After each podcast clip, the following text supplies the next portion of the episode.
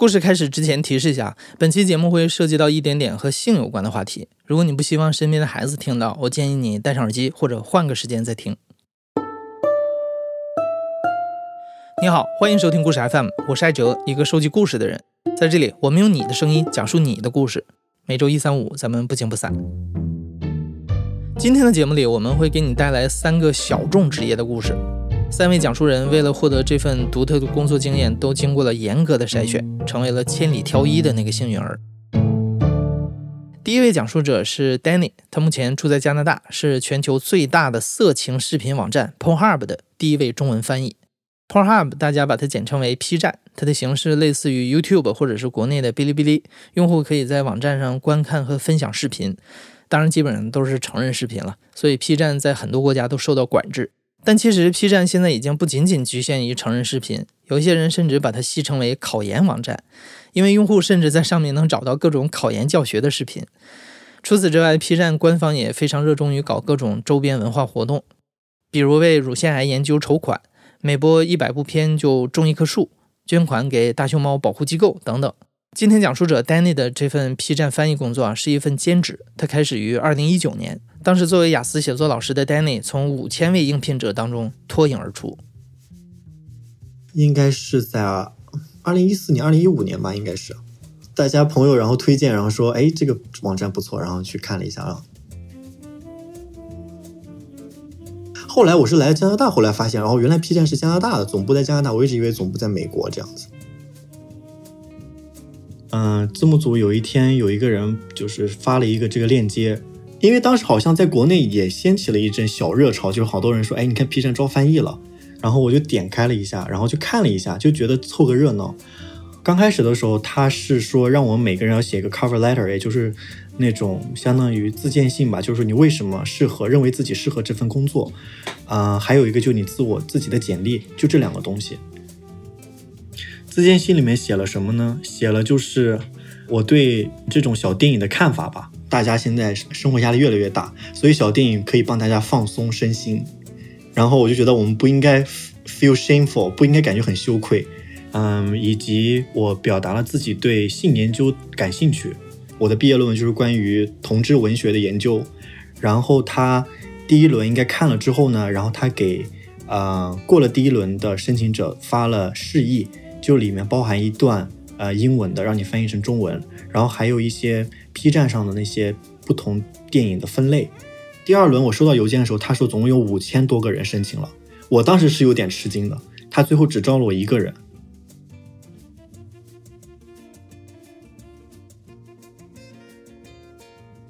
嗯，正式开始工作之后，我和我们的负责人聊了一下，他说其实，呃，汉语用户还是很多的，他就说。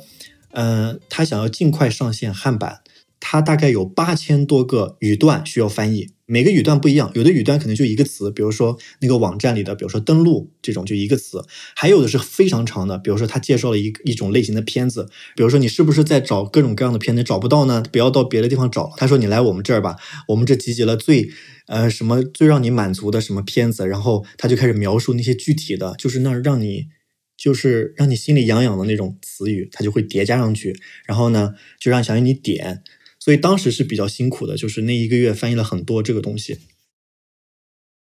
可能大部分都是少儿不宜吧。所以我只能说，嗯，比较难的点在哪呢？就是第一个是它有一些缩写是比较难的，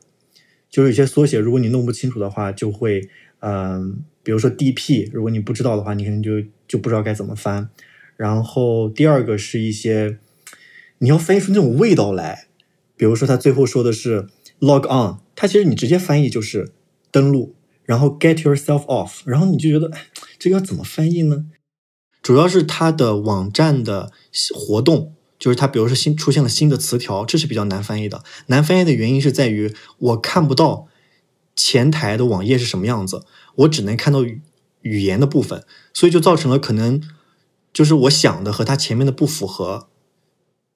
对，比如它出现一个 black，它出现一个 black，我不知道这个 black 是黑还是黑人还是黑色皮肤，所以我就可能翻译成一个黑，然后结果在前台有个同学一看，哎，他说，哎，我为什么看了一个黑人，然后下面写了一个黑？他不知道这个这不是图片不符吗？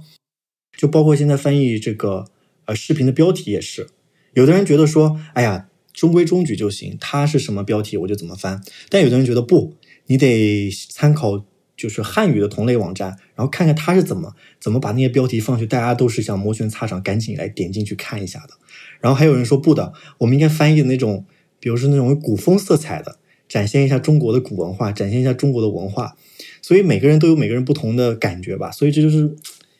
有意思的地方也在这儿。其实，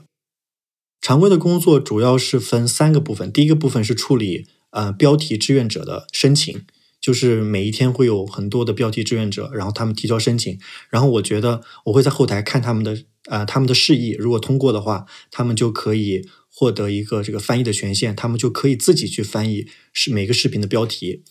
然后第二个我的工作主要是处理。比如说 P 站有新的活动，那我就需要马上把他们的活动给汉化。比如说，呃，最近的那个关于疫情的，他们 P 站就出了一个活动，叫呃 Stay Home Hub。嗯，P 站和那些艳星，就不同的色情明星他们合作，然后嗯拍视频，就是告诉大家又要怎么正确的洗手，然后怎么要保持社交距离这种的。然后第三个任务是所有的呃视频。呃，视频标题的志愿者，他们翻译的视频标题，我都会在后台去审核。如果有，比如说有恶意的翻译，比如说机翻啊，嗯，那我就把它呃加入黑名单。嗯，大家讨论的话题就感觉 P 站是一个神奇的存在。就其实发现里面各种各样的视频特别多。嗯，哦，对，我可能会要补充一点，还有就是 P 站，它其实还蛮有底线的。我不知道这么说准不准确，就是说，他经常会给我们译者发一些违禁词汇，像呃恋童啊，或者是人兽啊，这种是不能接受的。所有十八岁以下的都不可以上传，也不可以搜索。嗯，并且之前韩国不是出了那个 N 号房吗？然后他也及时给我们所有人发了所各种语言的译者发了邮件，说这个 N 号房的搜索也是不被允许的。他会有随时的记录，比如说在每个国家，嗯。最近有哪些热门的搜索词？如果我发现这些搜索词，我觉得是比较敏感的，或者是不合时宜的，我可能会把它 flag 它，然后添加到后面一个文件当中，然后其他的技术人员会去处理，会屏蔽这些词。嗯，具体的工资我就不说了吧，但是嗯，收入大概是嗯，怎么说呢？就是能够供我自己的房租，能够供我基本的一个月的开支，差不多了。之前有有人就说啊，是不是就感觉身体很累啊这样子的？其实后来就会发现，真的就是完全工作，打开电脑上 P 站，然后翻译完 下来，就反而可能用 P 站的次数反而反正没有增增加，感觉也没有感觉到恶心吧，反正就还好。第二位讲述者叫 Ken，他从中国人民大学研究生毕业的那年，接触到了一个很神奇的实习项目。这个项目叫迪拜国际纯血马实习，简单来说就是去帮酋长养纯血马。这个项目是由迪拜酋长，也就是阿联酋的副总统谢赫穆罕默德创立的，主要就是为了向中国市场推广赛马运动。纯血马这个概念有广义和狭义之分。广义上，任何同一品种的马交配生下来的都可以叫纯血马，但狭义上的纯血马是为了赛马而专门培育出来的一个品种，每一匹都非常贵。它的血统诞生于19世纪左右，当时有三匹阿拉伯种公马被运到英国，这三匹马和当地的母马交配所得到的小马驹就是第一批纯血马。也就是说，当今世界上的所有的纯血马其实都是当年那三匹种公马的后代。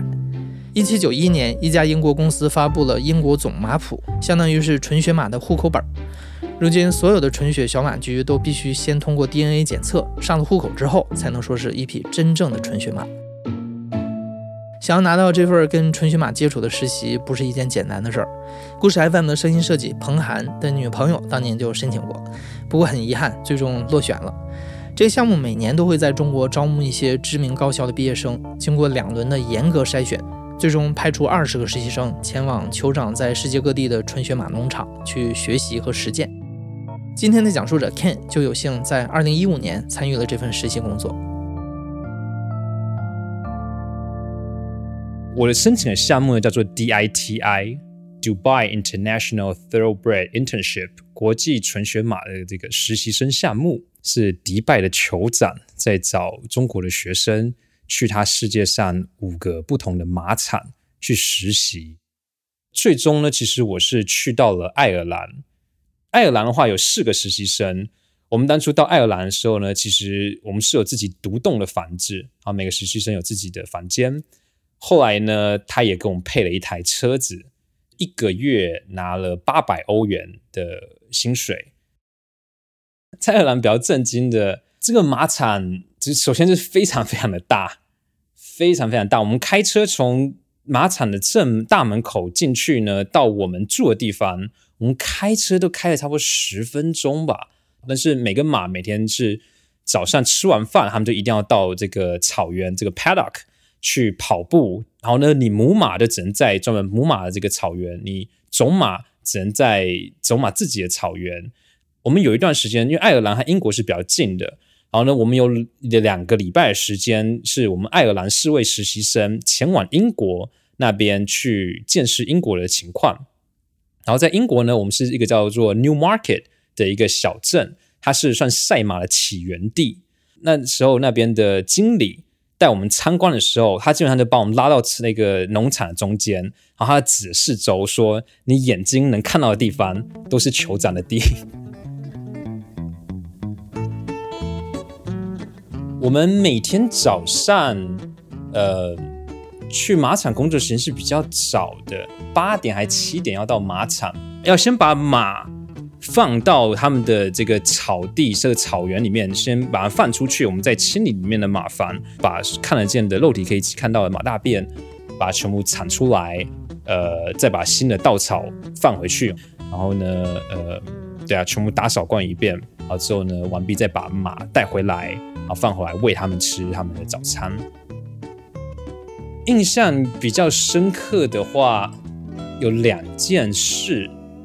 一件事是，呃，看马生产的过程。怀孕的马快要生小孩的时候呢，他们就专门在像待产中心一样的。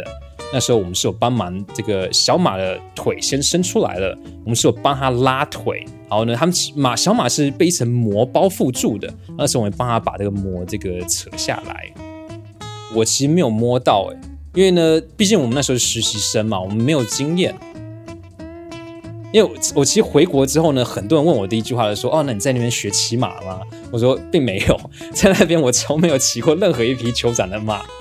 最后我们一群实习生想要学习的马，我们是到附近的一个小农场去学习的。然后农场我的马都是太贵了，太珍贵，我们真的是骑不了。呃，我们常会去这个拍卖会，我看到有些拍卖会，他们买一那种那种小马哦，真的非常小，可能一岁或者比一岁更小的马。可能就是要几百万欧元那种价格，是很恐怖的。另外一个很深刻的话，是在种马的那个、那个、那个部门看他们交配的一个过程。呃，种马叫 stallion，他们就是比如说跑很多比赛冠军，然后有很好的血统。他们退役下来之后呢，他们交配可以卖钱，可以卖很贵的钱。种马呢，就有两个让我震惊。我们听到我们的我的那个经理跟我讲的一些故事，像是有些种马呢，他们其实是喜有喜欢的类型，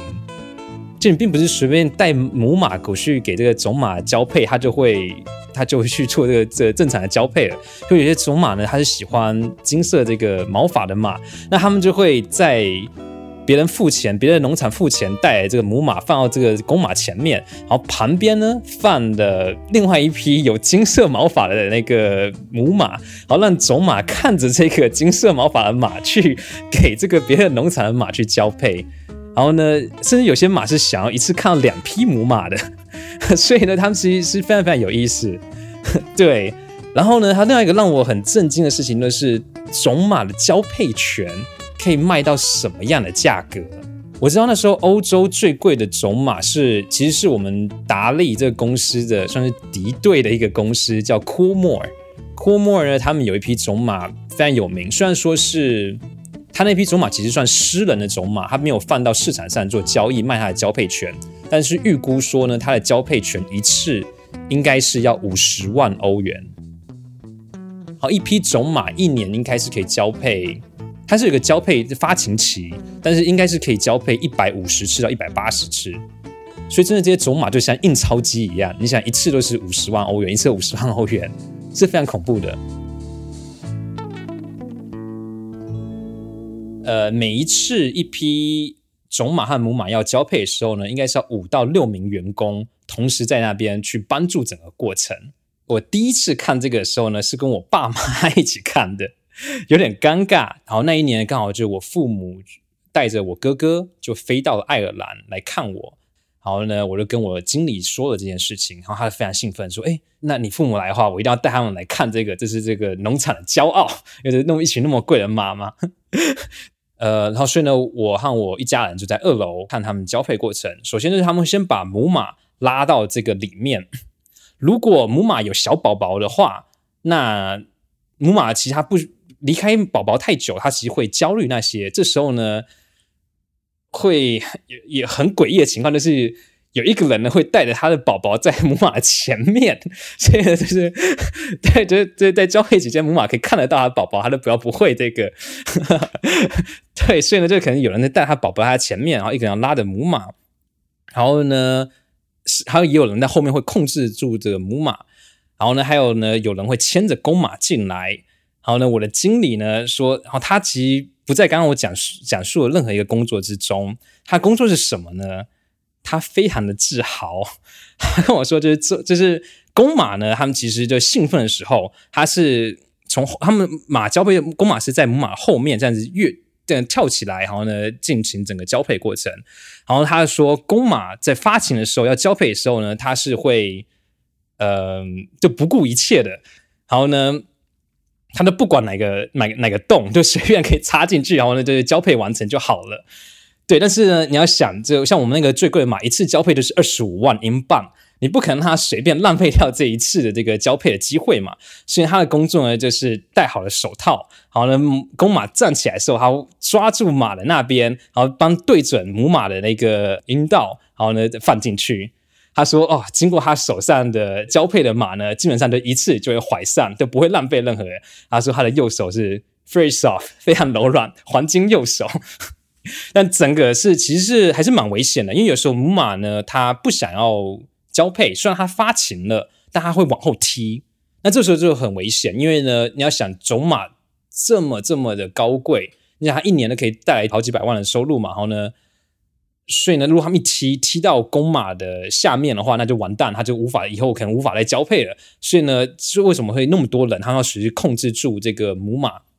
欧洲还是比较稍微人道一点，他就只是有人去抓住母马去控制它。听说在日本交配的时候呢，其实会把母马的后两只脚是绑住的，是固定住的。因为我刚刚也说了嘛，我们在拍卖会看到有些血统非常好的马，然后呢走路非常漂亮，然后。就这些非常好的马画，拍卖常常就是好几百万，对，的确是要砸非常非常多钱的一个运动。当初我们在英国去跟英国那边交流的时候呢，我们他们还要安排他们的这个呃会计师出来跟我们讲一堂课。好，那会计师就说，跟酋长工作之后呢，他要把他过往一切学习过的东西都。忘掉，因为呢，在酋长间工作真的太不合常规了，所以他每年花出了非常非常多的钱。然后呢，就就算刚才讲说种马其实可以带很多钱嘛，但是跟相对比一个农场要花的钱，他去每年去花费去买马啊，去照顾这些马钱是还是不成正比的。但因为这是酋长的兴趣，所以呢，只要能把这些马照顾好，每年这样子烧个几百万、三千万美金是没问题的。然后呢，一年呢，其实几个国家都有一些很有名、很大的比赛，甚至在杜拜呢，呃，它每年三月还是四月吧，它就有一个叫杜拜世界杯 （Dubai World Cup），非常非常大的一个，他就说世界上最有钱的的这个比赛，因为它冠军的话好像是五百万还是六百万美金吧。我们就是那时候呢，这个。在那边看到了这个酋长，酋长每年都一定会去参加这个活动，所以其实每一个人都是盛装前往，每个人都是西装笔挺，女生就戴的那种传统那种英国女士就是的那种小帽子啊，然后呢，他们还每一年还会有这个帽子奖，就看谁戴这个最漂亮，把自己最好的衣服都拿出来，然后前往这个比赛。那边呢其实是禁止呃赌博了嘛，但没关系，酋长有钱，所以就是大家去，我们到座位上面呢，其实就会有一张表格，你就可以先预估你的这个码，然后呢，如果你全部那个预测正确的话，那你也会很大一笔奖金，你就不用花钱去买的彩票，酋长给你免费去赌博，然后猜中的话也还有钱。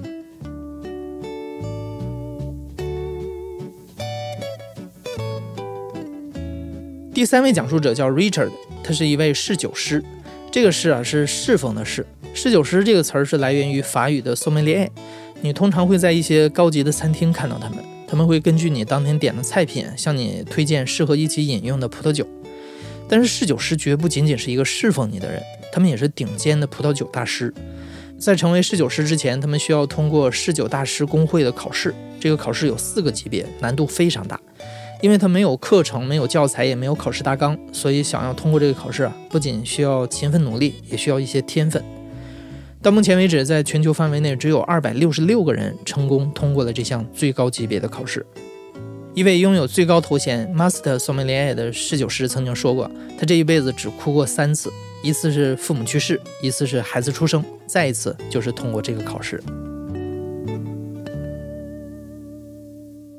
毕业之后，呃，我第一份工作就是在呃一家连锁酒店的，呃，在皇后镇的高端餐厅里面工作。对，在呃新西兰的南岛，呃，也是从最基础员工开始做起吧，就是从服务员，然后呃酒吧，呃做做调酒师。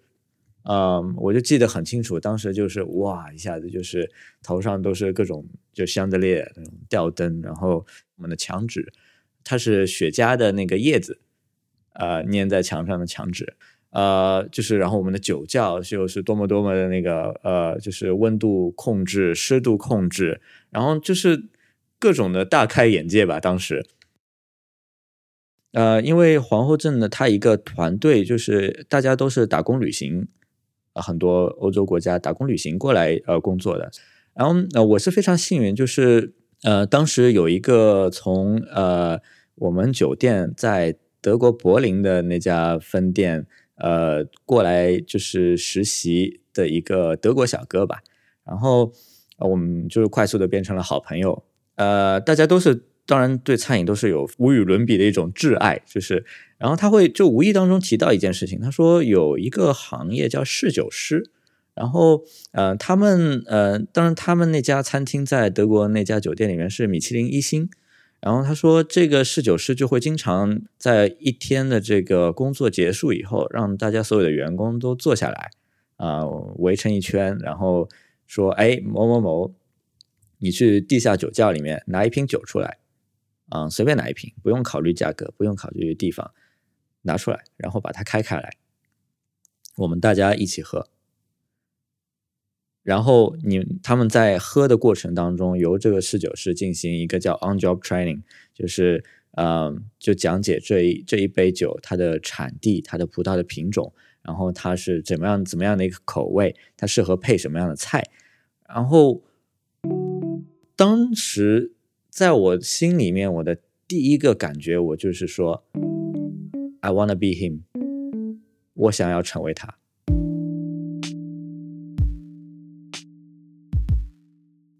然后就 Google 了很多，然后就发现，呃，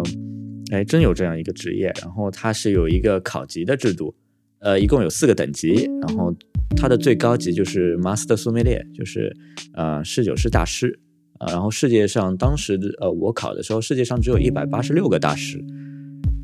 然后我就觉得哇，这是一个非常酷的一件事情。呃，于是我和那个德国小哥就相约。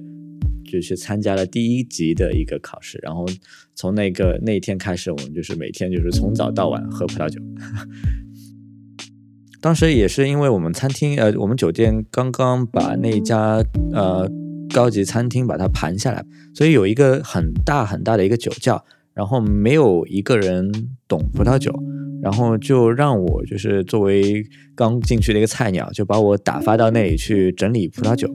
然后我就在整理的过程当中，因为呃，首先说一下吧，因为葡萄酒呃，特别是旧世界的葡萄酒，它不像新世界的葡萄酒，跟新所谓新世界就是呃美国、新西兰、澳大利亚，对吧？可能是南非、智利这些葡萄，这些非传统产区的葡萄酒，它可能会在酒标上写的很明白，它是一个什么什么的葡萄品种，什么什么的味道。但是在旧世界一些传统的一些葡萄酒产区，比如说意大利、法国、德国这些葡萄酒，它可能在酒标上的呃信息是很少的，嗯，只会标一个国家的名字和产这个葡萄酒的这个村的地方。翻译过来可能就什么狗蛋村呐、石头村呐，就是这就这一些名字，所以就是反而激发了我一种好奇心。每天起早贪黑的，就是早上上班之前，然后先要阅读一下，就读大量的资料，然后就是这样，我就嗯把第一级考出来的。那第一级考出来以后，就是慢慢给自己一个思路了，以后啊我才会去考了第二级和第三级。呃，考试的话，推荐大家看一部那个纪录片，叫《SOM》S O M M。呃，它其实就是非常详细的讲了这个考试的一个内容，就是呃分三个部分，一个是盲品，然后一个是服务，一个是理论考。盲品的话是二十五分钟六款酒。然后呃，必须要讲出呃，分析这这每一款酒，然后呃，讲出所有呃葡萄酒的这个 tasting note，就是闻看起来怎么样，闻起来怎么样，喝起来怎么样。这个酒是哪一个国家、哪一个产区、哪一块田、哪一个年份、哪一个葡萄品种？不光是呃葡萄酒，还有呃烈酒啊，就各种各样的 beverage，就是鸡尾酒，然后啊，然后呃，甚至于啤酒，然后清酒，还有咖啡。饮料，然后必须也都要了解一二，然后接下来就是服务考试。服务考试它会模拟一个真实的一个餐厅的一个场景，然后考官会给你各种刁难。我我印象比较深的那那个时候，就是我记得是嗯倒香槟酒，然后有六个客人倒完以后，六杯酒全都倒完。然后一瓶倒完了以后，就是嗯倒的非常的平均，然后我非常的满意。然后这个时候考官突然来了一句啊，我又有一个客人刚才迟到了，他现在过来，然后我就在这上面失分很严重，对，因为这一瓶酒我已经倒完了。呃，做餐饮这一方面，呃，特别是因为我们作为一线的员工的话，会很多的会跟客人去聊。其实有时候你在工餐厅工作一年两年，其实也就是给有一种阅人无数的感觉。你会有时候站在吧台的后面，你会去揣测他的一个心理状况。其实也对我以后就是作为一个侍酒师来来说，是也也有一个很大的一个帮助。可能就是帮助了我，就是怎么样能够察言观色，就一眼我能够有时候能够看出来，他可能就是完全就不在乎今天他吃什么，只是为了就是快点吃点东西就走人。对，也有可能他是喜欢呃餐饮。他他对这个特别有研究，然后也有可能就是像可能是那那对夫妻对，然后呃攒了一定时间的钱，然后你这个时候你给他推荐葡萄酒的时候，你可能要呃选一些可能价格适中，然后会会比较呃口感又非常好，非常简单易饮。然后这样可能就是对他们的压力也不是很大，然后他们可能如果是这个丈夫想要去呃在妻子面前好好表现的话，你可能也会让这个丈夫呃就是特别有面子。太多太多的故事，所以就是呃一对非常老的夫妻，他们也丈夫九十五岁吧，然后呃妻子可能比他大一岁，九十六岁，他们穿的非常的正式，然后来我们餐厅吃饭。老先生可能是穿的可能是军服吧，我就觉得大概二战的时候当过兵吧。但老太太穿的特别华丽，有有有点像婚纱，就是短款的那种。所以就然后我就觉得，哎，那他们一定有嗯什么不可能无缘无故的这样来，所以我们就就就多问了几句，就是说今天为什么会来到我们餐厅？他们告诉我，就是他们其实呃六十年前。是在我们这个餐厅的原址，嗯，结的婚，然后那个时候这里还只是一个小村庄，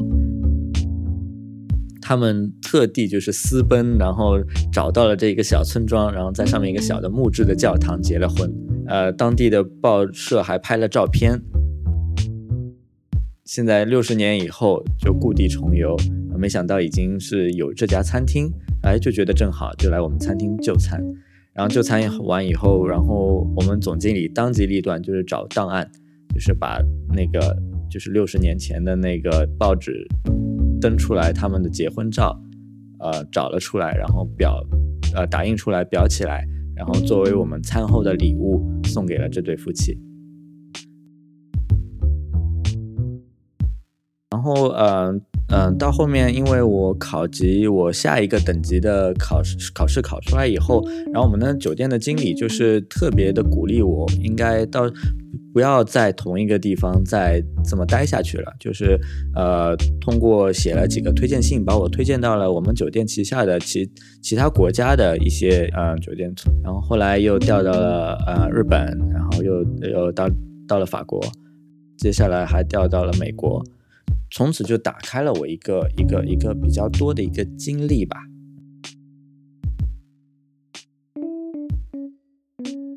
呃，学到了很多东西，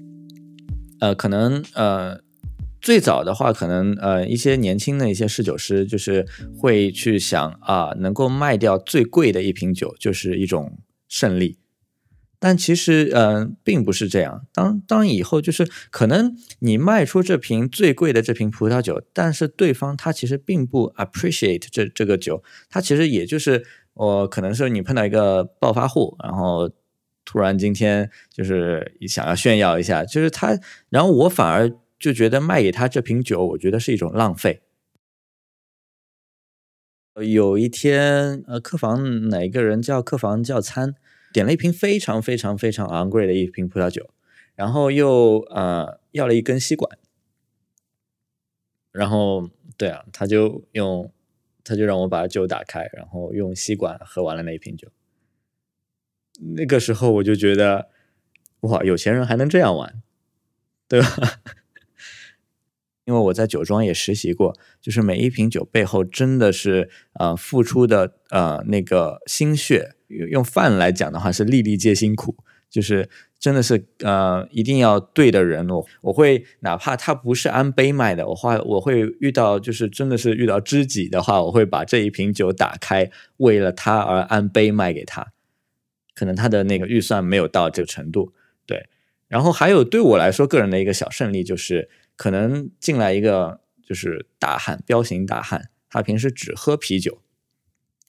但是。我能够让他走出这家餐厅之前，尝试了我推荐的葡萄酒，然后甚至于他以后去了一家高端餐厅，他会想到我，他会觉得，哎，当年可能碰到了这一个侍酒师，嗯，当年呃给我的感觉非常好，然后我现在我也要点一杯葡萄酒，这对我来说是我的一种胜利感。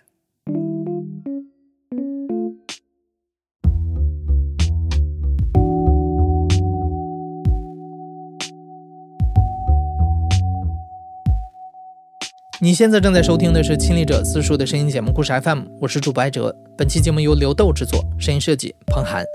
感谢你的收听，咱们下期再见。